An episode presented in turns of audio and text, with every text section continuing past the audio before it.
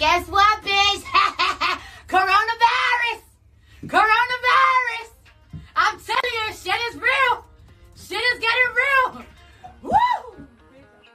Hola, ¿qué tal amigos? Sean bienvenidos a esta que es eh, la primera transmisión de la segunda temporada del podcast Tres Puntos. Um, como sabrán, este, estamos en situaciones de cuarentena, el mundo entero estamos en cuarentena, cada quien en sus casitas. Sin embargo, gracias a la tecnología y al internet, estamos logrando llegar a ustedes por una transmisión en línea. Y como saben, eh, cada semana estoy con mis amigos, esta vez de manera virtual. Eh, Johnny, saluda Johnny. Hola, ¿qué tal? El futuro, el futuro es hoy, ¿oíste, viejo? Ya. Este, no es la misma calidad así de, de cabina que teníamos, pero pues ya es algo, ¿no? O sea, de algo a nada. Así es, y con mi amigo George, que también está acá. Excelente, George. Hola, pues estoy aquí encerrado en mi cuarto, no puedo salir, mis materias son una tremenda idiotez. y desearía que eso nunca hubiera pasado, güey. Estoy. Por primera vez, güey, no quiero estar en mi casa, ¿sabes? Sí, sí te entiendo. ¿Sabes? No sé quién fue el chino que sintió que era una buena idea comerse una sopa de murciélago y gracias a eso ahora todos estamos aquí. Muy bien por eso. Pero, ¿cómo les está yendo su cuarentena? ¿Están, están, ya están hartos? ¿Ya se quieren ir? Tú, tú, mi buen Joe. Eh, pues yo la neta, o sea, sabes cómo es nuestra carrera, ¿no? O sea, mucho de nuestro tiempo es estar frente a una computadora y, y mucha de la interacción que hacemos pues es en línea de todos modos. Entonces, personalmente, de repente sí como que me gustaría ir al cine y así porque era como lo que lo más recurrente de lo que hacía en el exterior y el cine ir a la escuela, pero pues ya acabé la carrera, entonces ya no voy a la escuela y el cine está cerrado. entonces ahora sí estoy medio encerrado más de lo normal, pero no se me ha hecho extremadamente pesado como hay personas que he visto que sí ya están casi casi alucinando porque no pueden salir. Súper estresadas, ¿no? Sí. ¿Ustedes qué tal? O sea, o sea, yo lo, lo, lo que digo es que, o sea, no me molesta en sí estar aquí en mi casa, pero como que siento que debería hacer otra cosa, ¿no? O sea, es que me, me, me iba al gym, me iba a la escuela a trabajar así, y ahorita nada. o sea, hago todo aquí en mi casa y, y ya se siente la panza. ¿Y que ahora me, que me pesa la panza, carnal. Unas abdominales ahí, Se le llama no ir al baño. más o menos, sí. ¿Cómo ¿Y tú? Tú, George, cómo lo has manejado? Pues ya bien, o sea, sí disfruto estar en mi casa, pero lo que sí no disfruto es la escuela. O sea, los trabajos que están dejando me hacen muy, muy X y aparte luego ni te explican bien. Por ejemplo, este, en una materia, no voy a mencionar nombres ni nombres de la materia, este, estaba pidiendo apoyo y el profesor se tardaba como una hora, dos horas, un día y te decías como de, ah, ok. Y es como de, ¿y eso qué significa? ¿Puedo progresar o no puedo progresar? no, ah, sí, sí, sí, sí, sí. Y al final está cambiando todo y es como de, oh, no, eso sí está, sí está cañón. Es que al final hay que estar conscientes de que mucha de la, no, yo creo que un 70, un 60% de, yo creo que un 70% de la población mundial no estaba preparada para ah, migrar sus actividades de ser presenciales a ser en línea, ¿no? Entonces, Sí. desde, si, si bien todo el mundo tiene una computadora, muy probablemente todo el mundo tiene una computadora en su casa, por, por chafilla que sea, eh, no todos tienen la capacidad de hacer o tanto la transmisión para hacer clase en vivo o la recepción para realmente ponerse a trabajar en, en sus, en sus equipos ¿no? de, de cómputo, como, como es una de las prestaciones que tiene la escuela, que si quieres te puedes quedar en las máquinas ahí y Ah, tienen sí. la gama suficiente para trabajar. Entonces hay gente que no está Sí. logrando hacer lo que normalmente, problema. pero pues es un De hecho, es justo una de las partes en las que nos está pegando. Sin embargo, hay que mencionar que eh, no, yo creo que no estamos tan mal, ¿no? O sea, si bien nuestra sociedad mexicana como que le ha valido un poquito verga la cuarentena, eh, yo creo que al final este, se ha sabido mantener y se ha sabido actuar en este mundo electrónico. que en vez de decir chinga tu madre, Maderick, vas a decir chinga tu madre, AMLO. Pues, ¿qué te digo? O sea, yo creo que si bien el tipo no ha logrado hacer las cosas bien, eh, tampoco es su culpa, ¿no? O sea, es su culpa ser pendejo, pero no es su culpa el virus. Pues sí, le tocó el peor momento. Ah, pero pues sí sabes que deberían de- pero deberían de ponerse atentos, como no sé, otros tipos de presidentes. Ah, claro. O sea, la primer- lo primero fue lo primero que dijo fue como de, ah, a mí no me preocupa tanto el virus. Sí, sí, traías eso. Y es como de, Mm, ajá, como de que voy a dejar pasar toda la gente que quiera a mi país, no hay pedo, de donde vengan, si están contagiados, me vale verga, los voy a dejar pasar. Sí, sí. Ah, esperen, antes de que con- continuemos con el tema del COVID, que justo va a ser como el- en nuestro eje de este capítulo, eh, si recuerdan, pues tenemos como unas notas al principio del programa, como, como digamos que eh, el welcome de nuestro, de nuestro programa. Y para no dejarlas a un lado, pues hay que, hay que meterlas primero y ya luego continuamos con, sí, sí, sí. con lo otro. Entonces, este, no sé si tú quieres dar la primera la tuya, George, para, para variarle un poquito. Mm, no, bueno. Este, pues el pasado 11 de, de este mes, abril, Ajá. sí, de abril, falleció uno de los principales, ¿cómo, se, cómo decirlo?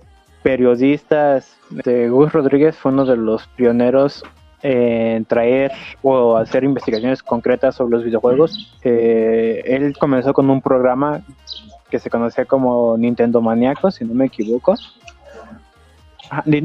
Se llamaba Nintendo Manía y después de eso, o antes, la verdad no estoy muy seguro de eso. Este, él en una revista comenzó como informando sobre los videojuegos de Nintendo, que solo se le daba como una hoja, una hoja completa, tanto por parte frontal como trasera, para dar así como que información sobre los videojuegos, ¿no? Así como trucos, tips, consejos y demás. Después de eso, como la gente vio que estaba teniendo mucho rating o mucha aceptación por la gente, eh, decidieron hacer su propia revista, que en este caso fue Club Nintendo. Tras eso, pues ya fue ganando su auge, su auge, su auge, y apenas hace tiempo regresó a como a un canal de televisión que es, que es Bitme, como uno de los programas que te enseñaban sobre la evolución de los videojuegos, ¿no? Desde juegos ante- viejitos como Mario, Metroid, hasta juegos modernos, como su evolución. De hecho, su programa se conocía como Game Evolution. Ok. Sí, como que habla y, mucho. dices de- que apenas eh, el, el 4 dijiste o el 15? El 11, el 11 de abril falleció por un cáncer y por alergias que tenía. si no- Ajá. Mira, aquí dice que fue por cáncer de pulmón y alergias. Fue su causa de muerte. Che. Yo, bueno, Pues no lo que- conocía. O sea, lo único por lo que lo he visto, no, no soy tan viejo, este es porque salió en varios programas de, de, de periodismo de videojuegos eh, actuales.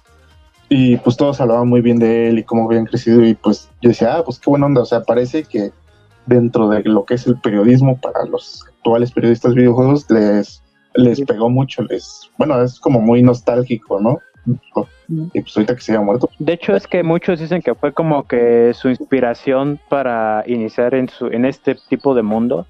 De hecho, también llegó a trabajar en- con Eugenio Derbez en Debe ser cuando, como guionista, si no me equivoco. Ok, muy interesante. Pues ahora sí que, ¿qué se le va a hacer? Al final todos vamos para allá. Unos se van primero, otros se van después, pero pues es la, es la única que tenemos. Y pues que ahora no sí nos que vayamos. lo- Con que no nos vayamos todos juntos. Sí, con que no nos vayamos de coronavirus, todo bien. Este, y pues ahora sí que la- la- lo bueno es que nos dejó un legado y siempre lo vamos a poder ver como uno de los precursores de, de esta este, cultura en, nuestro país, lo cual siempre va a ser muy interesante y va a quedar ahí para el resto de la historia. Entonces está, está chido. Sí, pues, Eh, eso sí. Pues sí. Qué, qué mal que la primera nota fue tan triste, pero no pasa nada. Continuamos. este, Seguimos continuando. seguimos continuando. Entonces, tú, tú, Johnny, gracias por la nota, George. Tú, Johnny, ¿qué, qué tienes interesante? Nada. Este, yo, eh, bueno, quiero este, contarles mi anécdota. Este, fue por unas papas. Aquí a la me costaban nueve pesos. Y yo tenía 10 y no tenía cambio. Y agarró el objeto de la oye, no tengo cambio, te puedo dar un chicle o, o un barril de petróleo a un peso. y dije, ah, bueno, bueno, no, no es cierto. Pero es que sí, está relacionado porque el, ahorita estás viendo unas noticias de que el barril de petróleo está muy, muy, muy bajito. Bueno, a ver, no está en un peso, o sea, no se crean esas cosas. Está creo en como en 14 dólares, pero el barril completo. Algo así. Ajá, pero o sea, es un precio muy bajito. Y todo esto es porque eh, se está produciendo mucho más petróleo del que se puede almacenar. Y, o sea, está habiendo una saturación de petróleo. Sí, o sea, no, no, se, no tienen dónde guardarlo. Esto hace que se lo vendan muy barato a las refinerías, por lo tanto, por eso bajó ahorita tanto la gasolina. No, no, no fue Andrés Manuel es como, que se lo quiere echar al hombro, no. Es como los... Es como estos tipos de los almacenes, ¿no? Que ya mínimo para cerrar la tienda te dicen, ah, llévate esto a este precio. Sí, ándale. Pero aquí en vez de que es por el... Por el... Por el porque ya no tienen almacenes para guardar en teoría. Sí, sí, y... Es para que se lo lleven y pues, para poder guardar más. Ajá, y la cosa es que habían, se hizo una cumbre con los, con casi todos los países petroleros para, pues, discutir que se hubiera, que todos producieran un poquito menos, ¿no? Que producieran menos petróleo para que, pues, este, no hubiera tanto esa saturación y se recompusieran los precios pero pues aquí en México, este, no recuerdo quién es la que fue al, estuvo, pero no estuvo de acuerdo y pues, pues no se llevó a cabo y pues hay muchos problemas ahorita con la producción, se produce demasiado y pues ya quién sabe qué va a pasar, la verdad, o sea, tarde o temprano se va a recomponer, ¿no? Porque pues, estamos quemando, ahorita que está tan barato, pues lo están quemando mucho más, pero pues ahí está mi nota. En realidad creo que si no entiendo mal, Arabia Saudita, que es el productor de petróleo más grande, bueno, como el líder del mundo, eh, dijo que, iba a aumentar su suministro de petróleo a un nivel récord. Eh, y eso provocó como una tensión de enfrentamiento con Rusia para, por su participación en el mercado. Y como que era un poco una onda de que querían entrar a, a un juego distinto de, oye, yo también quiero este pues entrarle chido al, al, a la producción de, a la venta de petróleo, dame más chance de vender y no solo lo que me estás permitiendo. Y Rusia y Estados Unidos dijeron así como, no, chavo, no te vamos a dejar producir más porque esto es lo que se ocupa, es lo que se necesita y no necesitamos más. Y, lo que hay está repartido entre nosotros, a ti te tocó ese cachito. Y entonces este, Arabia Saudita dijo, Arabia Saudita dijo, ni madre, yo voy a seguir, voy a bombear más petróleo de que nunca se ha bombeado. Y con eso o sea, le dio en toda su madre al, al este ahora sí que a la economía del, a la petróleo. tabla, vamos a decirlo. Eh, sí, o sea, aumentó pues, el, suministro como, eh, o sea, en millones de barriles, en 12.3 millones de barriles al día. Y entonces eso... A la bestia, güey. Sí, sí, o sea, es que la producción es mucha ahorita. Y eso representa 300 mil barriles más que su capacidad de producción más, máxima. Entonces eso hizo un desbalance. Es como cuando se imprime dinero eh, como cuando Estados Unidos imprime dólares, ¿no? Que lo que hace es que genera inflación porque el precio se mantiene. En este caso, como es un es otro tipo de recurso, como el oro, es como si de repente de la nada empezaras a sacar oro del subsuelo. Eso haría que el precio que existe ahorita del oro bajara un chingo porque hay mucho más a disponibilidad. Es más o menos lo que está pasando, según entiendo. La ley de, oferta-demanda, ¿no? Si hay mucho, dices, pues, quiero, ¿por qué te voy a pagar tanto por, un por el petróleo, no? Si está Sí, acá de este lado hay un chorro. Porque es un recurso común. Así es. Y, y, pues al final no hay tanta cosa, no, no sé si haya mucha diferencia entre el petróleo mexicano, por ejemplo, y el petróleo de Arabia Saudita. Al final de cuentas son la misma madre, ¿no? O sea, es, es este, son dinosaurios desechos, ¿no? O sea, pues, eh, o sea, no. A ver si por la calidad o porque no se deteriora demasiado. No, el petróleo crudo es, es, es igual, o sea, lo que... Exacto lo que cuesta después ya es la, la, sí, el refinarlo. es lo que ya le da el dinero. Por eso México ah. tenemos mucho petróleo, pero pues no mucho dinero porque no tenemos refinería. ¿Sabes? Creo que también había algo ahí este, de que Andrés Man, bueno, México se negó a, bajar la producción porque eso haría que, entonces, ¿para qué queremos una refinería si no tenemos el petróleo para refinar, no? Así que por eso, bueno, es una parte de la teoría, no estoy seguro. ¿eh? Mm, sí, ahí, hubo, ahí hubo una conferencia ah, mundial en respecto a los precios y producción de petróleo, en donde literal estaban todos los países petroleros, ¿no? y todos habían quedado que iban a bajar su producción de petróleo para que se pudiera estabilizar el precio. Pero México, pues no, de plano, o sea, se mantuvo callado durante casi toda la conferencia y en las primeras dos horas todos los países hablaron, excepto México, respecto a este problema y acordaron bajar la producción y seguir así para aumentar el precio. Sin embargo, cuando llegó el momento de la votación, entonces México ya así como, como este, como el buen ignorado que, que se sintió, les dijo que él no planeaba, o sea, que México no planeaba bajar la producción de petróleo.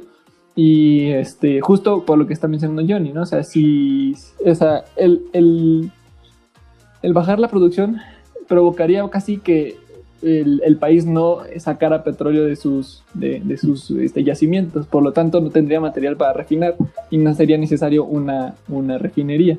Ese es el problema.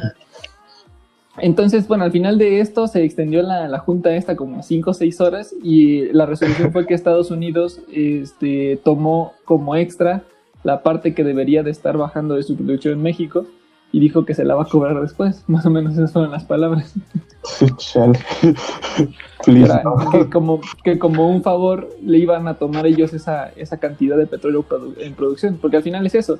Si ellos están buscando un estándar de, de cantidad de petróleo producido, eh, y entonces con esto, eh, pues nivelar el precio. Pero el país, o sea, nuestro país, le decimos, yo no voy a bajar mi producción, queda un sobrante que tomó este, o sea, que Estados Unidos apechugó para, para no producirlo ellos. Que, no son, que al final no son, no son pendejos, güey, porque Estados Unidos lo ve desde el punto de vista de, güey, el precio ahorita está por el suelo. Entre menos produzca yo, más le voy a ganar cuando vuelva a subir el precio. Entonces, pues al final... Eso entonces, sí tiene mayor visión eh, ese otro gobierno que el nuestro, ¿no? Porque pues obviamente eh, el cabecita del gobierno quiere quedar mal con sus proyectos. Pues sí, nos podemos quedar sin refinería. bueno, pero esa es la... Sí, la, la nota es, es, es, un poquito, o sea, no, no o sea, eh, ¿cómo explicarlo? Aún no es muy claro eh, cuánto le va a pegar a, al país y al mundo, ¿no? En la baja del petróleo, porque aparentemente pues, tú vas a la gasolinera, ves la gasolina en algunas partes del país está hasta, hasta en 9 pesos y es como el litro, es como de, oye, sí, sí. Es, es, muchísimo menos de lo que jamás había pagado por gasolina, ¿no? Eh, sí, miedo. Pues antes estaba como en 25, ¿no? Llegó a costar 25 pesos en algunos lugares, 22, 20, o sea, 22 yo fue lo más que la vi, lo, lo más caro que la vi aquí en, en la ciudad, pero sí sé que hay lugares donde estaba más cara.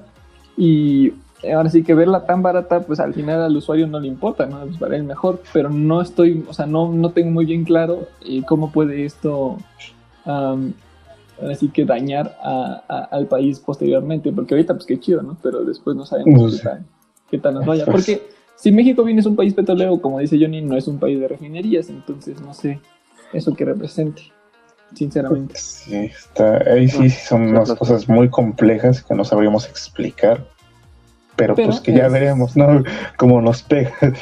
Sí, es importante ahí que conozcan la información para después, este, pues, si tienen chance, que seguramente tienen chance en cuarentena, pues investiguen por su cuenta bien, bien qué es lo que está sucediendo o qué es lo que puede pasar.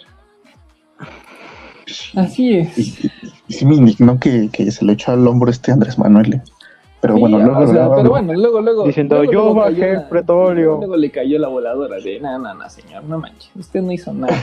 O sea, pero vamos, vamos a, vamos a, sí. te, te, hay que tener en cuenta que hay gente que sí se lo cree, ¿sabes? O sea, de que, ay, sí, gracias a. Pero lo bueno es que los medios de comunicación Andrés. hasta eso están informando correctamente, porque una cosa es lo que dicen en la mañanera y después lo que dicen todos los noticieros dos horas después, entonces, por ese lado no me molesta pues, tanto. No sé. Bueno, perdón por quitarte tiempo de tu nota, show. Ah, no, no te preocupes. Este, la mía es cortita, está, está interesante. Eh, resulta que en la EEI, que es la Estación Espacial Internacional, que es el lugar en el que todos los países llegan a conectar sus naves cuando hacen algún esta, alguna lanzamiento fuera del planeta, eh, apenas salió la información, pero eh, en 2015 eh, lograron como comer por primera vez una ensalada hecha a base de lechuga, que fue, es verdad, es una ensalada que fue hecha a base de lechuga que fue cultivada totalmente fuera de la tierra. Y wow, la, la, lechuga espacial. Sí, literal, o sea, es, es, lechuga que ya no es terrestre, o sea, está, está cultivada en el exterior. Sí, sí, Y sí. Sí, está cultivada. tenían- Sí, sí, sí. esta duda de que si era posible o no era posible este, cultivarla y si era nutritiva o no era nutritiva y qué sabor tendría. Y resulta que todo, absolutamente todas las características o casi todas las características de, de la lechuga como tal son exactamente iguales a las de la tierra. Es igual de nutritiva, es igual de sabrosa y es igual de todo. Entonces esto abre como una puerta. Pero supongo, Ajá. supongo que para la cultivación hicieron como un pequeño domo, ¿no? No sé, por ejemplo, si fueron a Marte, a cultivarlo a Marte, tuvieron que hacer un domo para adaptar sus, ¿cómo decirlo? Sus hábitat para la cultivación, ¿no? En teoría. Pero Eh, fue en- justo- Estación internacional, ¿no? Sí, justo está, o sea, no está en un domo, está en la estación. O sea, la estación al final es un lugar controlado, tiene este oxígeno disponible, Sí, aunque sí. no siempre tienen, bueno, en realidad no tienen este gravedad. Eh, justo eran uno de los factores que, que ellos querían como saber si era posible, ¿no? Si, si con la falta de gravedad y todo se podía cultivar correctamente un, una, Sí, eh, sí creció igual. Un cultivo. una cosa de estas. Y, en- en- y la realidad es que sí, sí creció y esto está abriendo pues más posibilidades a todo, porque justo parte de, de las cosas de, de vivir en el espacio es que pues, la mayor parte de veces comes puras papillas, ¿no? O sea, puras cosas que le, la hidratas y le y la mueves y ya tienes ahí tu papilla. Entonces, Con la famosa pasta de Sí, astronauta, ¿no? exactamente. Entonces, esto abre como otra posibilidad, porque justo el problema de, de comer este tipo de cosas afuera es que no conviene llevar cosas que ocupen tanto volumen en, el- en la salida del planeta, porque una o se puede deshidratar, quemarse, puede, algo puede suceder y aparte ocupa espacio. Sí. Este, Sí, y ya tener la posibilidad de un huerto, este, digamos que extraterrestre, eh, te permitiría tener una alimentación sana, o a los astronautas les, les permitiría tener una, una alimentación sana eh, con productos que pues, justo están cultivados fuera. Entonces se me hizo muy interesante y esto abre muchas posibilidades en lo que se puede o no se puede, este, o se va a poder o no se va a poder cultivar allá afuera, Cultivar. pero pues ya es como de los primeros pasos. Sí, oye, es que, o sea, en vez de tus, tus kilos de provisiones que ocupan espacio y todo eso en tu nave, llegas directo a tu huerto ahí en el espacio y te comes tu lechuga espacial, ¿no? Así es, así es. Y pues justo Qué están chido. haciendo pruebas de qué otras cosas, qué otras cosas se pueden, este, se podrían cultivar, ¿no? Y eso es lo que está interesante. Se supone que ya después eh, se empezará Más. a hacer como más común y más, este, se empezará a ver más resultados al respecto, pero pues por ahora es como el primer, la primera señal de que es posible. Y justo así eh, se menciona, se menciona un poquito lo de llegar a Marte y justo eh, poder hacer una colonización ahí y tener agricultores astronautas y cosas así. Pero bueno, eso ya es como un poco especulativo y realmente lo, lo que es, son datos duros es que la lechuga espacial sabe igual a la, espe- a la- a la lechuga de la Tierra y eso es muy importante. Bueno, pero vamos poco a poquito, ¿no? Esperemos que un día, si digamos, de la lechuga marciana. ¿Te imaginas, ¿Te imaginas que se va a volver tan exótico que luego te la van a vender aquí a millones de pesos? Sí. Ay, como la lechuga, no, como la sandía cuadrada, güey. Ándale. Ah, sí, sí. Sí, es cierto. Así Ay, es, así es. Y pues ahora sí que esa es la, la nota que tenía, se me hizo muy interesante y muy, muy alentador, sabiendo que no podemos salir de nuestras casas, pero sí podemos salir del planeta. Entonces, Bueno, así sí. así sí. Sí, después ya no vamos a poder vivir en, nuestra, en nuestro planeta, pero sí afuera. Eso está bien. Eh, muy bien, entonces ahora sí, ya regresando al, al tema con el que, el que nos trae calientito, el que nos trae a todos aquí, lo comemos, lo respiramos y lo vemos todos los días desde los últimos 40 días, ¿no? Sí, ¿eh? o sea, yo creo que sí. con- Vamos a hablar esto una vez y ya, porque seguramente ya lo están viendo en todos lados. todos los días. Para no ser repetitivo, ¿no? En Sí, teoría. justo Exacto. quisiera, creo que la forma correcta de hablar un poco de esto es este, un resumen pequeño de cómo, de cómo se, se- em- cómo empezó todo este desastre. Em, y después más bien platicar lo que nosotros hemos visto y lo que, lo que sabemos como datos eh, particulares de, de la, de la pandemia, em, que, creemos, que creamos que puedan ser como em, de ayuda para los que nos escuchan. Sí, sí, sí. Este, no sé si alguno de ustedes tiene como la información del brote. Yo sí tengo aquí una información de brote y salvo que alguno de ustedes tenga otra información más Pues eh, a ver, lo que se nos No sé si- lo que se nos dijo este primero fue que había empezado todo a, a principios de diciembre en China, ¿no?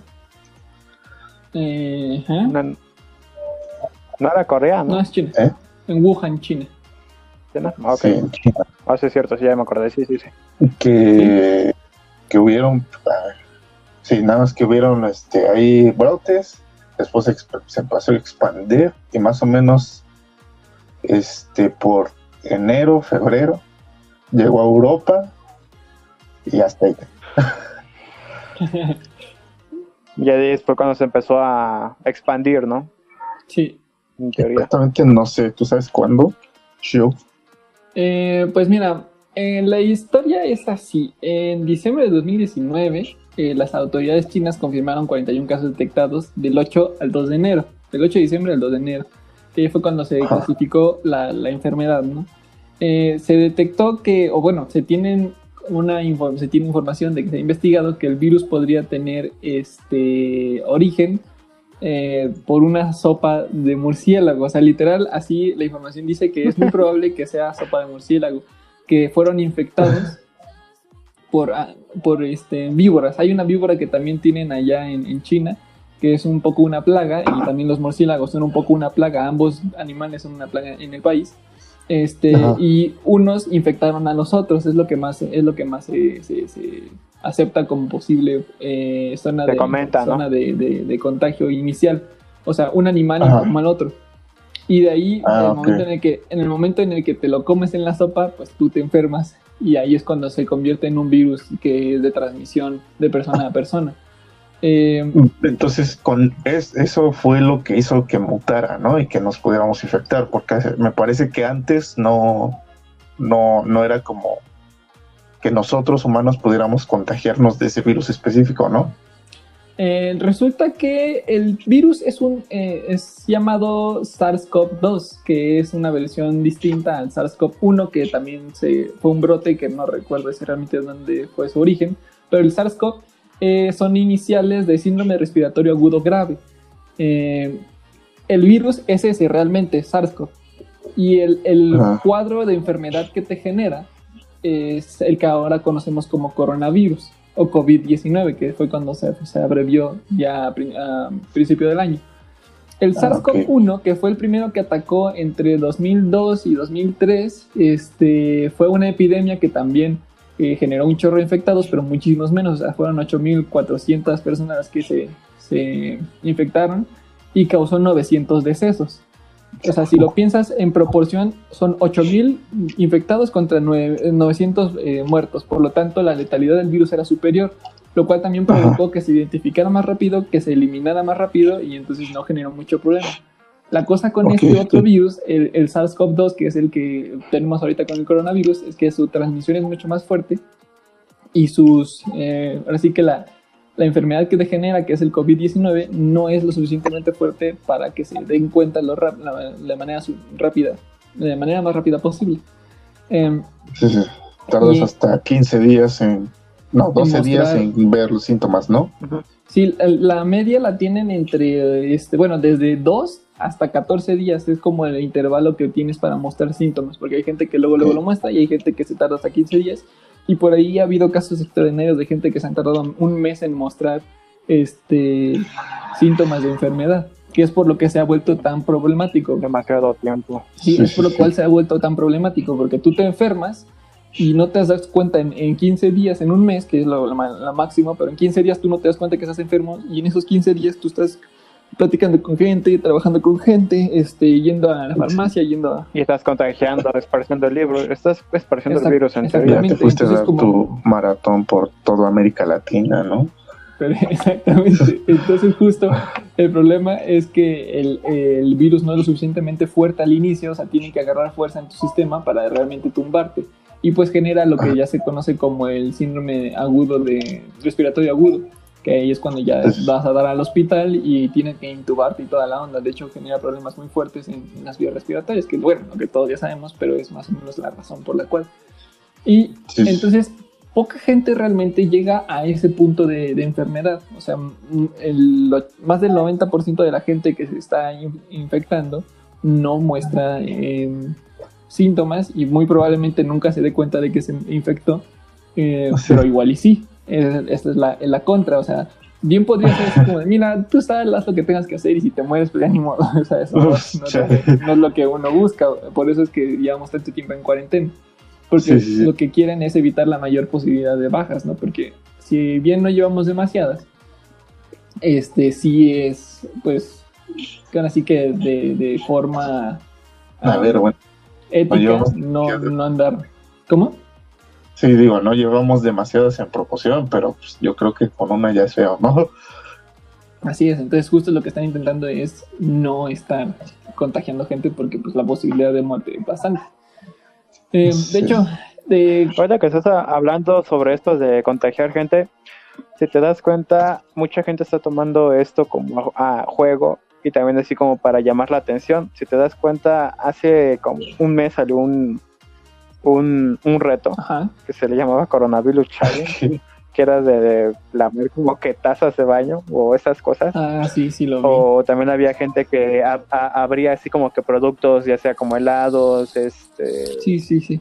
de estos para la boca o demás, los ocupaba y los volvía a, meter al refrigerador para que otra gente los comprara y demás. Ay, Dios mío.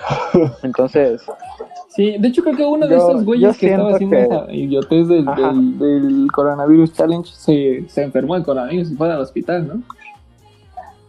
dos, yo que vi, yo te entiendo que eran dos personas los que se ven, los que se ven eh, infectados por eso, por ese Sí, tipo de ojalá hubieran infectado todos por En idiotas. aquel momento, la verdad. Este.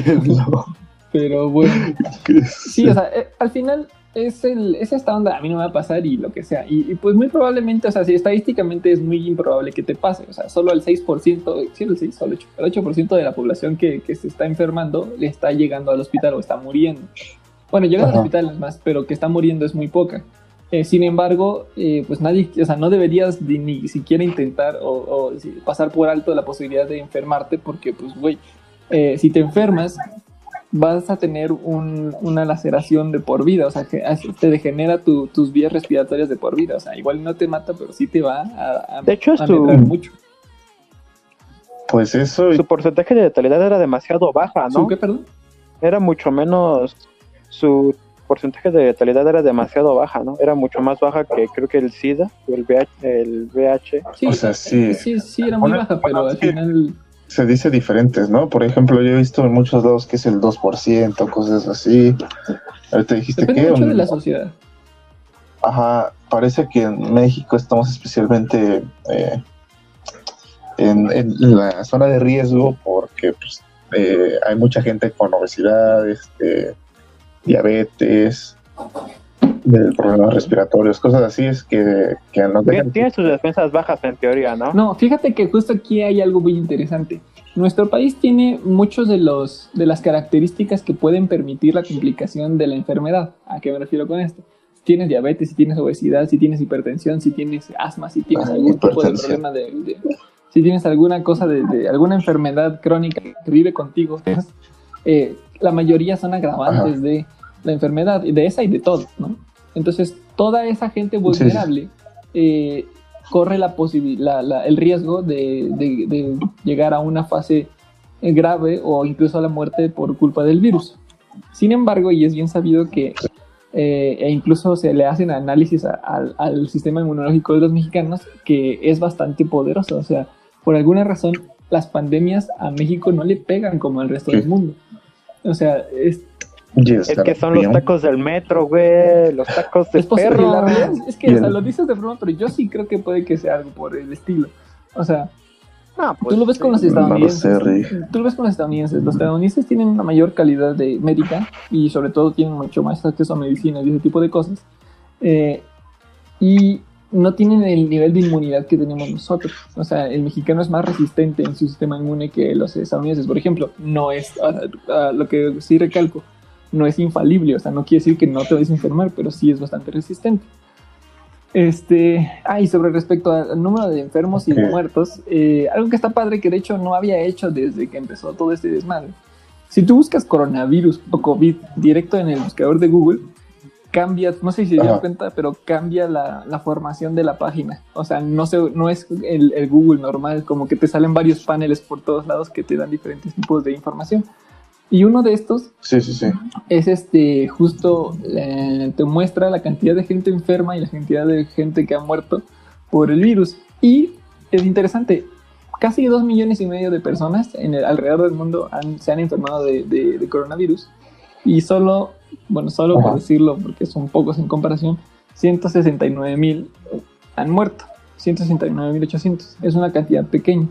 De esa cantidad de gente, un poquito más de medio millón son las que se han recuperado hasta el día de hoy y este, hay una media de personas, de 317 personas por cada mil en el mundo son las que se enferman. Em, Ok. entonces, eh, en general, el virus está llegando a mucha gente, pero no está asesinando a tanta gente como debería, o como si fuera el SARS-CoV-1, por ejemplo. Sin embargo, hay países que se la están viendo muy mal. O sea, estamos hablando de que, por ejemplo, México, si bien ahí hay una cosa extraña con respecto a la cantidad de, este, de enfermos que aparecen, porque, por ejemplo, Estados Unidos tiene casi 800 mil personas infectadas y México tiene 8 mil, ¿no? Ahí por ahí dicen que no se están haciendo las pruebas. Este, pero sin embargo, Sí. si eso fuera real, real, real, veríamos una- un número muy disparado en la cantidad de gente que ha muerto. ¿Sí me entiendes? O sea, por ejemplo, Estados. Unidos tiene 800 mil personas infectadas, de las cuales han muerto 42 mil. Nosotros Ajá. tenemos 8 mil infectados según estos números y 680 muertes. Si te das cuenta, como que sí viene existiendo una relación entre los números. Si estuvieran mintiendo con la cantidad de gente Sí. que está infe- infectada, el número de muertes estaría elevadísimo y la letalidad del virus en nuestro país estaría por los cielos, pero la realidad es que no está por los sí. cielos. También cabe mencionar que, bueno, eh, nosotros en la curva de la pandemia, como ha dicho todas las noches este, el doctor Cartel, eh, apenas va a entrar en la fase 3, que es la fase en la que más gente va a estar infectada y por lo tanto en la que, en la que más gente va a caer, ¿no? Sí. Pero sin, em- Sí, sí, sí. sin embargo, De hecho, se está, pe- se está pensando en hacer toque en se algunas queda, ¿no? En teoría son en creo que la siguiente semana. Así es, pero Pues, al final estoy viendo de que hay una relación aquí en cuestión de, de- de fallecidos y así que, que sí me indica que son pocas las personas que se están infectando.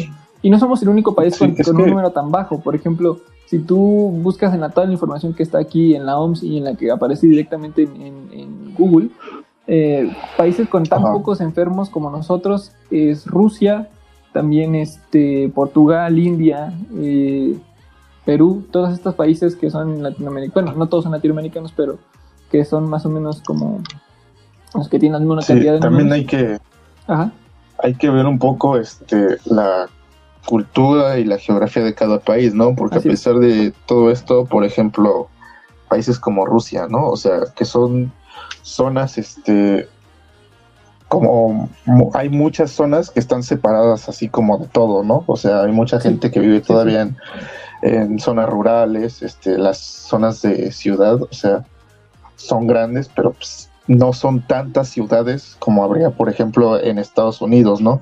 Que hay una facilidad en la que se, debido a la infraestructura y todo eso, este, cualquiera agarran y se van de viaje al otro lado, a la costa este, ¿no? Son de la costa oeste, cosas así.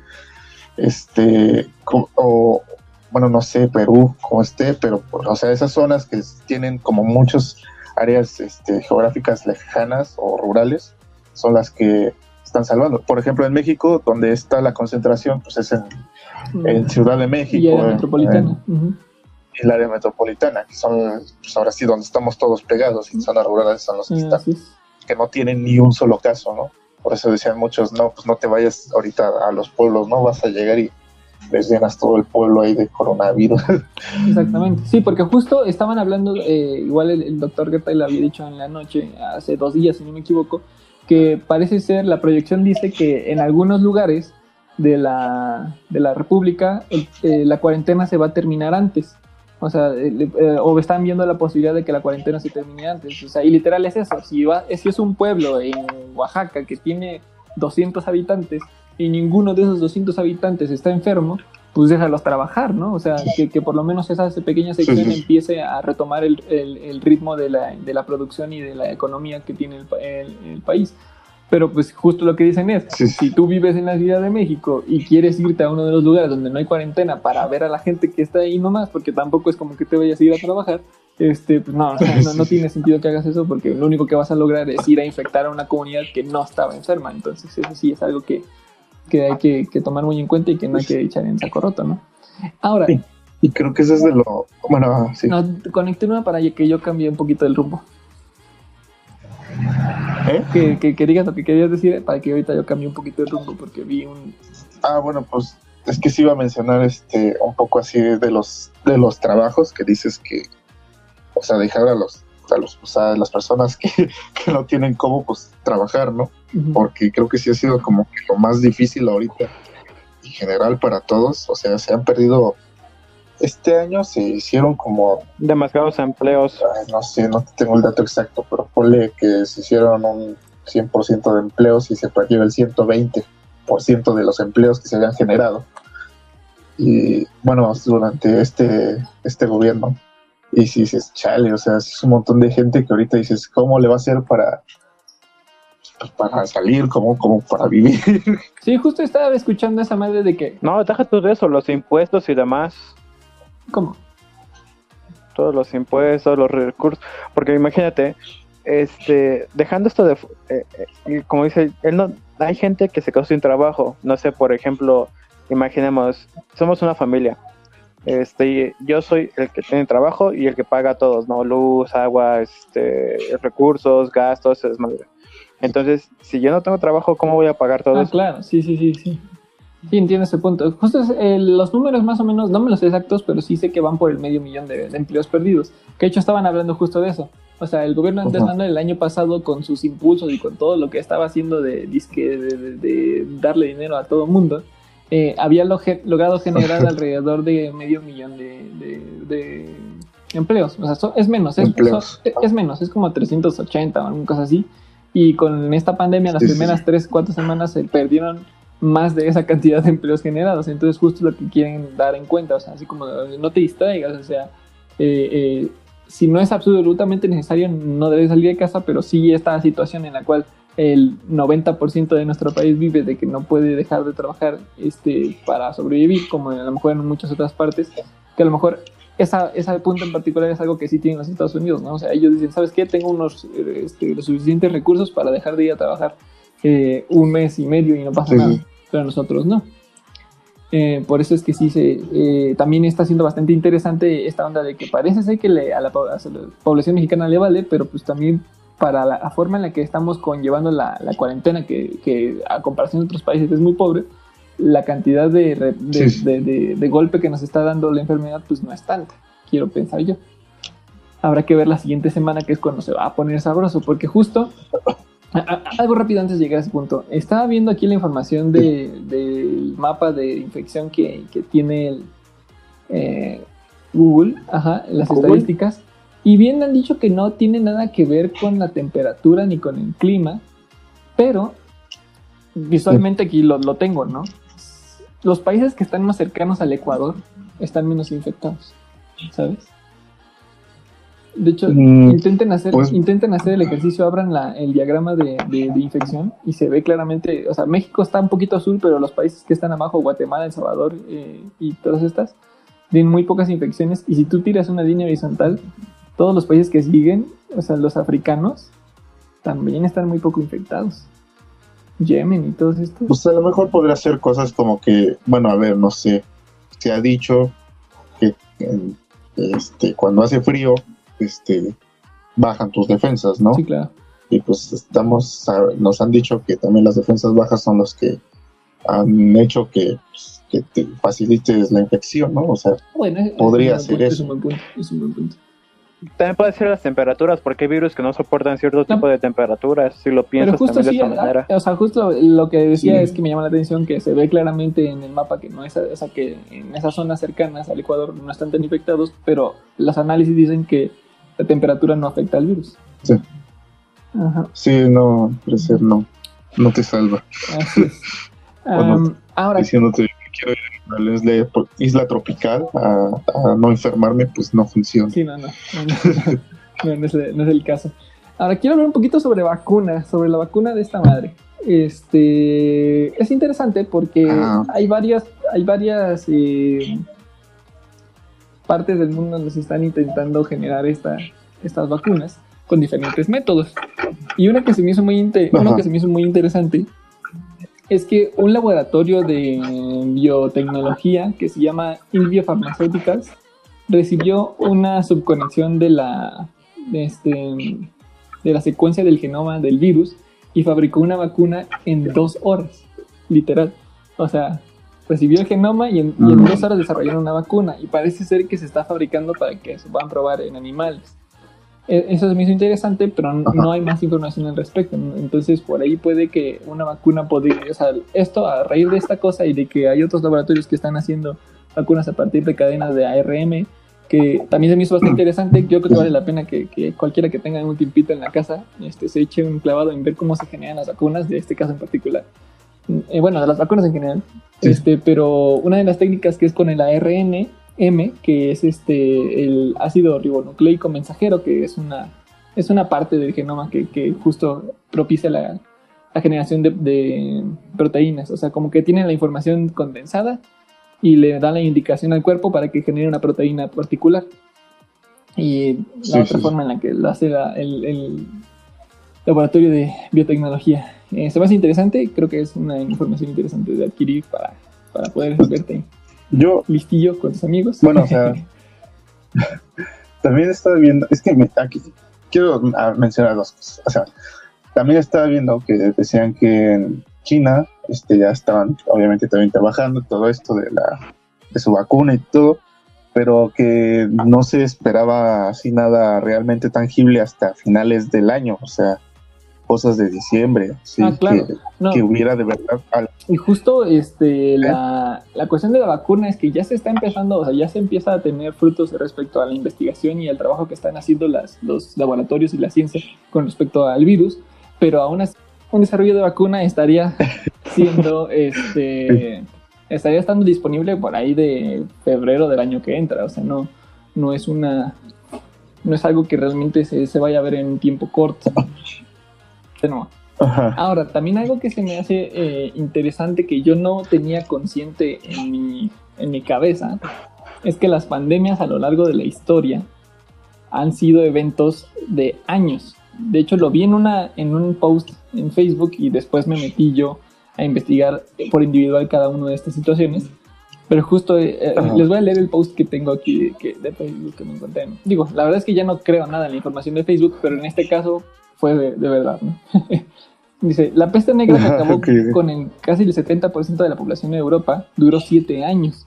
La epidemia de viruela, que, te- que terminó por La- venir a Tenochtitlán, duró Mm. uno. La gripe española, que mató a más de 50 millones de personas, duró dos años.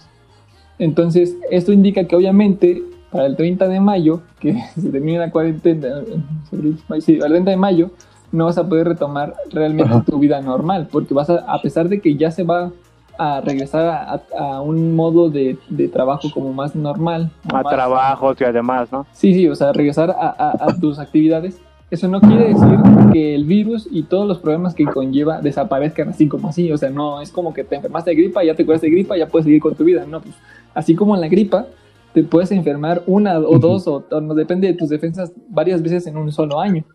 O sea, Pues ese, ajá, es algo que ayer lo estaba viendo con el, pues este tipo, el secretario, eh, que decía que no ha habido este gente que después de enfermarse de COVID vuelva a tener COVID.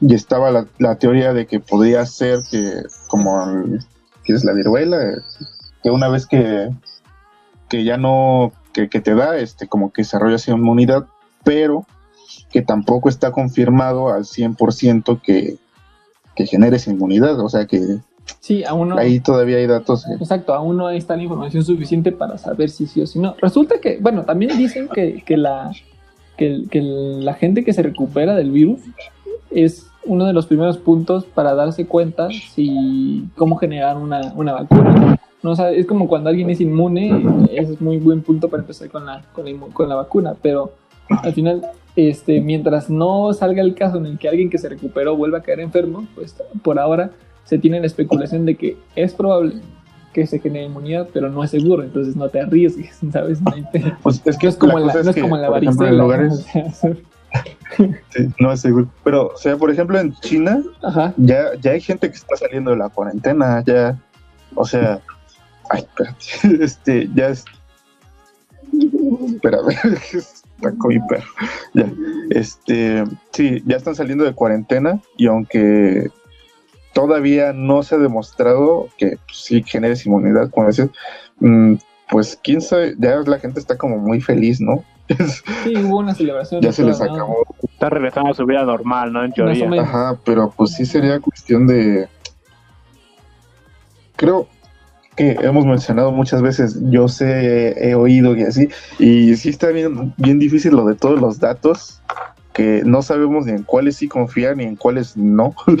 y creo que algo que, es que vamos a tener que esperarnos, ahora sí que va para largo y esperar hasta que vivamos bien todo, saber qué es lo que, pues, lo que va a pasar, ¿no? Sí, o sea, al final este, eh, pues ahora todo son especulaciones, la mayoría, porque no se tiene, no hay forma de tener toda la información mientras la estás viviendo, o sea, es como la historia, o sea, no puedes saber cómo va a suceder hasta que no sucedió y ya puedes registrarlo. Es la misma idea.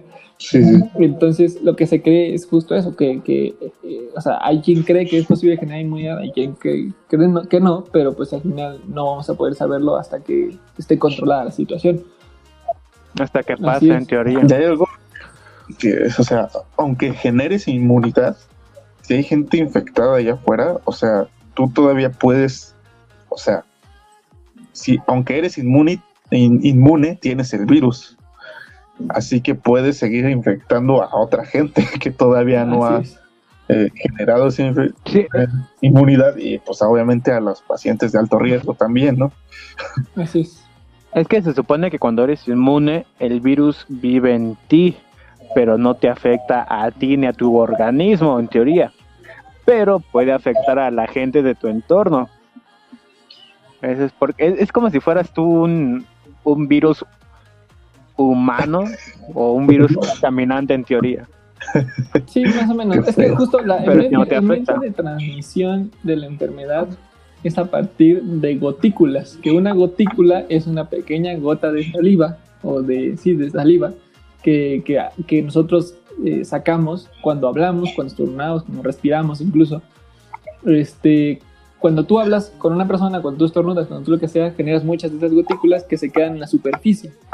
Y bueno, salvo que alguien Sí, te tosa directamente en la cara, que lo cual seguramente es un contagio directo. eh, si tú vas, por ejemplo, a, Sí.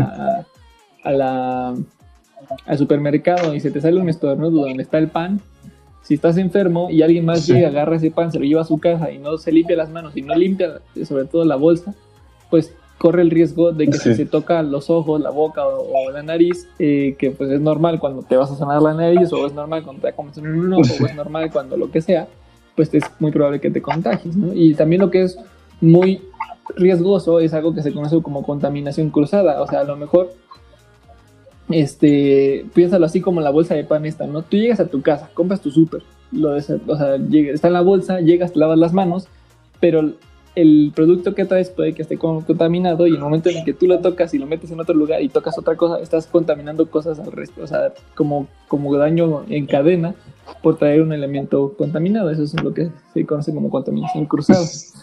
Eh, ese es uno de los Ay, problemas sí. más grandes. Eh, por eso es que la, la cuarentena justo lo que busca es que la cantidad de gente enferma empiece a salir a la luz, se controlen y que no sigan contagiando gente. Por Reducir es- el, el número de contaminación, ¿no? En pocas palabras.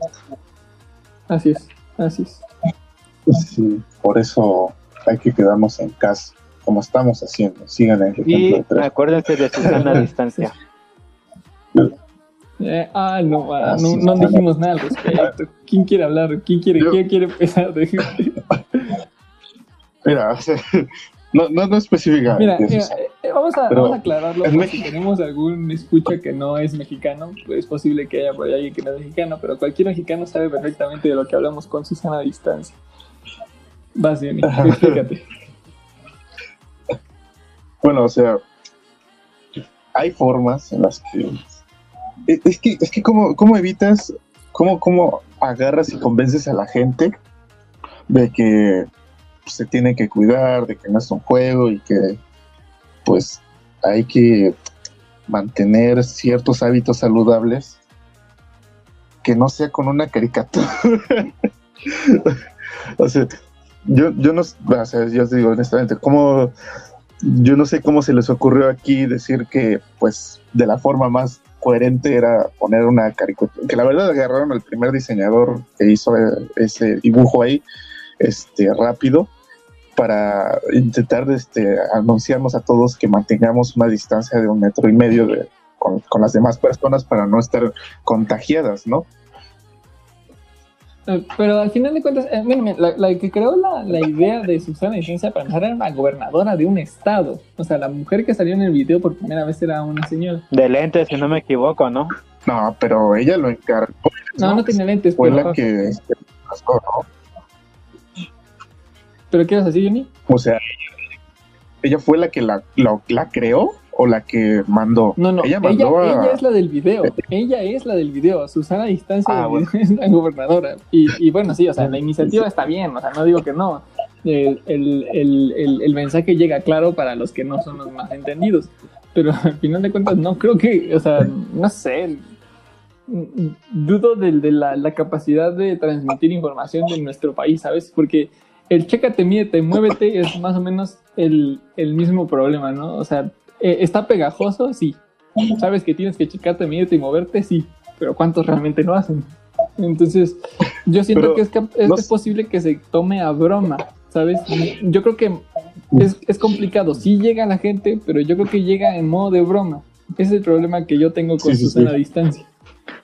Sí, pero no sé, igual y pelo y es algo como que va más allá. O sea, yo velo como una mercado, metamercadotecnia. es, es tan memeable que ya sabes, este, por medio de los memes que hicieron virales esto, que tienes que tener una sana distancia con las demás personas de un metro, de un metro treinta, ¿no? Sí, pero es que justo, eh, o sea, no, no digo que no, pero siento que sí se presta mucho a que no se tome en serio. Es como si, es como si Sí. los, o sea, es como si de repente alguien viniera a darnos una nota de la NASA que encontró vida en Marte, pero todos vestidos con botargas de alienígenas. No, no sé realmente si les vas a creer, ¿sabes? Sí.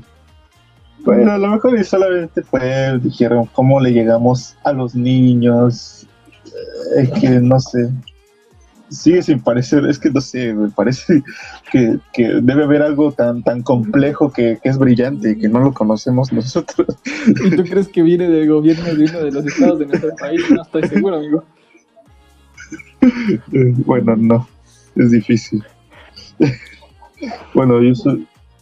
Mira, la- es, es- ¿tú, ¿tú cómo ves que, que se lanzó o cómo empezó México, cómo reaccionó México ante todo? O sea, ¿crees que hicimos todo lo demás bien, aparte de Susana Distancia? Mira, lo que yo sí creo que es muy aplausible por la parte de la sociedad mexicana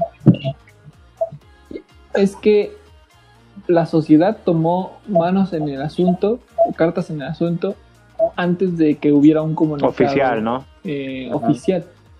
Sí, esa parte yo sí la veo muy bien. Sin embargo, estamos hablando de que empezó a tomar esa iniciativa solo una parte de la sociedad, no toda, ¿no? O sea, Sí. eh, eh, es complicado. O sea, si toda nuestra sociedad estuviera en el mismo nivel de posibilidades, ya sea tanto económicas como de educación, como de todas, este, hubiera sido un equipazo, porque entonces realmente a lo mejor hubiera sido significativo, ¿no? Porque, como estamos viendo, incluso ahora que ya tiene una disposición oficial el hecho de que estemos en cuarentena, pues sigue habiendo mucha gente que no deja de salir a trabajar porque, pues, obviamente no hay forma de sobrevivir en el país sin trabajar, ¿no? Eh, ¿Sabes qué creo que nos ayudó mucho? Internet. O sea, si no fuera por ah, bueno, claro, claro, claro, claro. fuera por internet, o sea, bueno, al menos lo que yo he visto con muchas personas, lo que notaban era a sus youtubers, a noticieros este, internacionales y cosas así, que es cuando dijeron, ah, pues mira, pues sí, hablo, me dice que, que no hay problema, que me salga a comer a las fonditas, que está bien, pero pues tú ya Sí, estás claro. viendo que en otros países se estaba poniendo difícil y se iba a poner más difícil, y es lo que decía, bueno, entonces, y por eso empezamos mucho antes, bueno, mu- muchas personas empezamos antes la cuarentena, porque dijimos, no, pues mejor invitar las cosas desde el principio y hasta a estar, a llegar a nivel de España o Italia, No, ¿no? Estados Unidos, ahorita Estados Unidos es la que más le rajó encima de la contagi o sea, el contagiadero. Mm, mm, Literalmente se los pasó, Ah, güey, no como si fuera una Sí, carrera, sí. güey. Sí, se, se los reparchó bien sabes, o sea, Estados Unidos es el que tiene más infectados ahorita. Tiene 800 mil infectados, Sí. España tiene 200 mil, Italia tiene casi, tiene 180 mil. El país con más infecciones es Estados Unidos. Ah, no mames. Eso ya no lo vi yo, ¿eh? Sí, sí. Qué feo. los los- está metido una parchiza, pero. Ya ya va a empezar a Sí, llover. también está aquí viendo los truenos. Sí, pero tronó en la casa de Juan, creo. Sí, sí, en mi casa soy yo. A ver. De hecho, o sea, escuchó el tuyo y como 10 segundos después escuchó la mía.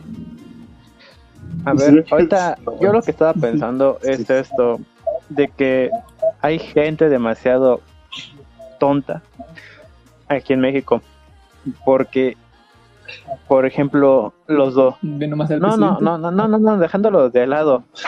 Este, Sí, sí. hay, hay gente que a los doctores en otros países los alaba por el tiempo que se están matando en el hospital, el tiempo que están tratando de ayudar a la gente que está enferma y demás. Y aquí en México los tratamos como si fueran una peste, si te das cuenta. Ha- ¿Han visto reportajes donde les avientan cloro, los quieren quemar Ah, Sí, y demás? Eso, eso sí, eso sí fue súper indignante para mí, bro, porque no manches, o sea, es gente, Sí. y, por ejemplo, mi madre, mi mamá es enfermera. Eso significa que todos los días va a trabajar al Sí, hacer hospital. su servicio. y pues su trabajo es, Sí, sí. si bien su trabajo es no, no, no tiene dirección, o sea, no tiene contacto directo con, con, con los enfermos de COVID porque ella trabaja en el Hospital de la Mujer y está específicamente en el área de, de perinatal, o sea, ellos son los, los que reciben bebés por parto natural, por, este, por cesárea, también son los que entran a quirófano para retirar matrices, o sea, como tiene especialidad, ella está canalizada a una zona en particular porque es especialista en esa zona. Pero sin, em- o sea, sin embargo, si, si fuera una enfermedad general y tuviera que ir a arriesgar su vida todos los días para salvarla de alguien más y para poder cuidar de la sociedad entera, lo mínimo que esperaría yo es que, que, que te traten, no, no te digo que con, con algún tipo de beneficio, pero que te traten bien en la calle así como de, oye, bro, gracias por arriesgar tu vida para salvarla de todos los demás. Pues eso sí. Y esta onda que salió en, en- en el país de que de repente los estaban tratando con, con- así como si estuvieran apestados, justamente como si estuvieran a peste, es, es- es una estupidez porque, güey, es como, o sea, se está arriesgando por si tú te estás, por si tú te llegases a enfermar. No, no tiene nada de, de sentido sí. Que, que los trates así, o sea, más bien tendrás que agradecerle, ¿sabes? O sea, es- es- a mí se me hizo muy indignante porque particularmente te digo, mi mamá es enfermera y no De me hecho, gustaría que hay que doctores que hacen turnos Sí, como de los hacen- 36, hacen- 48 horas seguidas con descanso mínimo, güey. Y sí es demasiado es. Y, y, por ejemplo, también también sé que, o sea, en algunos, en los hospitales en los que están tratando a la gente con COVID, pues ellos ya literal traen un traje estéril, ¿no? O sea, que, que es como un overall y que tiene su máscara y sus guantes y todo, y que literal son personas que dicen, no tomo agua, no voy al baño y no nada de eso, porque cada que hago, o sea, cada que tengo que hacer alguna de esas necesidades básicas, es necesario que se me desinfecte completo, lavarme las manos hasta los codos, este, lavarme la cara y, y prá- prácticamente todo se tienen que bañar casi casi para poder desinfectarse. ir al baño Sí, sí, sí. y luego así es desinfectarse completamente y luego volverse a vestir entonces son personas que por ejemplo sé que hay eh, hay, hay, hay doctores y enfermeros que no van al baño en tiempos muy largos de, de- de- del día porque pues justo conlleva mucho tanto desperdicio de material como esta onda de, de- de tener que desinfectarte durante 15 minutos para poder ir al baño ¿no? Sí, eso, sí, eso, eso sí es demasiado. Pero, o sea, es- pero bueno, también velo, o sea, dices, sí hay gente pues, muy tonta, pero Sí, no, o sea, no, no, no es, no es, no es este, justo, no, no, no está bien eso. no está bien. es lo único que puedo decir. No, no, no, no puedo creer que realmente nuestra sociedad esté tan mal en ese aspecto. Y pues bueno, ya casi Hola. estamos llegando a, a la, a la hora de- del- del programa. No sé si quieren este, agregar algo más. No sé si quieren decir algo más al respecto. Yo ya, me- yo ya di mi punto de vista, güey. ¿Me oye? Desde- Mi Sí, punto de vista sí, yo ya sí. lo di, de cómo es que hay mucho más gente que piensa tonterías en vez de cuidarse. Aquí en México lo voy a, voy a aclarar eso. Simplemente voy a decir eso. Que hay que pensar mejor las cosas. Sí, y al final yo creo que es mejor para todos. Entre mejor nos apeguemos, entre mejor lo que sea, entre mejor sigamos la- las reglas, pues más rápido vamos a salir de este bache. Porque después viene el, el feo, en serio. La economía va a estar del asco. O sea, va a ser un problema. Durante la pandemia, ahorita no sé si dieron cuenta, el dólar llegó casi a 26 pesos, llegó a 25 y. Y ahorita, Uy, sí, no ahorita anda en 23 Es- no es un problema. ahorita anda en 23, pero quién sabe qué pase después. O sea, después de que todo esto termine, la, tendríamos que ver cómo va a afectar lo del petróleo y esto a, a la economía, a ver qué tan duro nos, nos da. Sí, nos cayó mucha. Y ¿eh? sabes, y, y mira, no, no- Este no es por ser, no es por ser partidista, porque al final ustedes saben que yo me identifico más con la forma de gobierno del PAN, que son economistas. Pero yo me sentiría mil veces más seguro con un economista como presidente que con el que tenemos ahorita, porque más o menos sabrían qué hacer en cuestión de, de moneda. A ver, bueno, yo no creo que lo harían muchísimo mejor. Pero pues bueno, al menos de parte de, de, de nuestro gobierno actual sabemos que no lo están haciendo bien. Yo creo que son los que Probablemente peor lo han cualquier otro lo haría. Sí, sí, o sea. O sea, también no, no, no, nosotros no tenemos, bueno, más que Felipe, ¿no? Que tuvo el H1, pero pues fue algo a nivel nacional. Y, y también, Este, pero piensa también y, lo y hubo H1. muchas quejas de, A ver, continúa, continúa. Ah, o sea, sí, digo, se- por parte de, por ejemplo, de, de Andrés Manuel, que hablaba mucho de, de él, de, de Felipe, de que nada, ¿por qué no hiciste esto? Pues estaba hecho mejor. Este, hubo muchos videos de comparación de lo que dijo en ese momento a lo que dijo ahora, que nada, pues ustedes tranquilos, salgan de su casa y cosas así. Dices. ¿dónde está el Andrés Manuel hablador ahí de antes, no? Que le reclamaba a Felipe de por qué no este, localizó a todos los enfermos y después este, los, los aisló, los curó y todo eso, ¿no? Sí. Em, Pues sí. Pues sí. Pero mira, por ejemplo, en, en la. En, en cuestión de devaluación, en el, en el gobierno de, de Peña Nieto, el, el peso se fue, eh, bueno, el dólar se fue de 12 a 20 baros, fue la que más se ha devaluado hasta ahorita. Y con Calderón, por ejemplo, Sí, sí, se sí. fue de 10 a 12. O sea, fueron dos pesos. También hay que entender que la, bueno, la forma en la que se ha movido la, la, la, La la economía. moneda estadounidense es, es diferente a como es ahora, ¿no? O sea, hay claros momentos en los que se ha empoderado muy cañón, como cuando fue con Cedillo, que creo que fue el primer golpe fuerte, ¿no? Que pasó como de 4 a, a, a 9 pesos, una cosa así. Luego, este, con, con Fox no sé realmente qué haya pasado, pero con Calderón sé que se quedó en 12 y durante 6 años se mantuvo en 12. Y, hubo, y justo también es muy importante decir que hubo una crisis económica, ¿sabes? O sea, en esa temporada y Ah. no hubo tanto problema y no hubo tanto golpe como en la sección de Peña, en el que sí se, se pasó de lanza y fueron 8 varos lo que subió. Y ahorita nomás en este ratito en el que en el que hemos estado en pandemia, de 20 se va a 25, entonces también son 5 varos, pero en muchísimo menos tiempo. Yo siento que ahí sí hay un problema Sí, sí. en tanto mundial, porque obviamente el, el- el mercado mundial es el que está dando la madre a esto, pero pues, eh, al final del día, la, Sí, la- eh, si hubieran mejores, eh, o si hubieran jugado mejores cartas el gobierno mexicano, yo creo que nos hubiera ido mejor. O sea, esta onda de Sí, cancelar, pues sí, de, de cancelar un aeropuerto para hacer otro y un tren y todo esto, o sea, literal, en- no me recuerdo en quién en la, en la semana pasada o antepasada había dicho que para que hubiera una reserva económica que de verdad significara una diferencia en cuestión de controlar el virus, se tendrían que, que este, cancelar las obras del tren y del aeropuerto, o por lo menos la del tren Maya, para que realmente este, se pudiera de- desviar ese dinero a controlar la pandemia. Y pues no se, no, se- no se hace. que, no- no fíjate, hacen. con eso también hay muchos otros temas como estos, eh, los trabajos, las empresas que deberían estar clausuradas porque no son, este, ¿cómo se dice? Eh, necesarias del todo.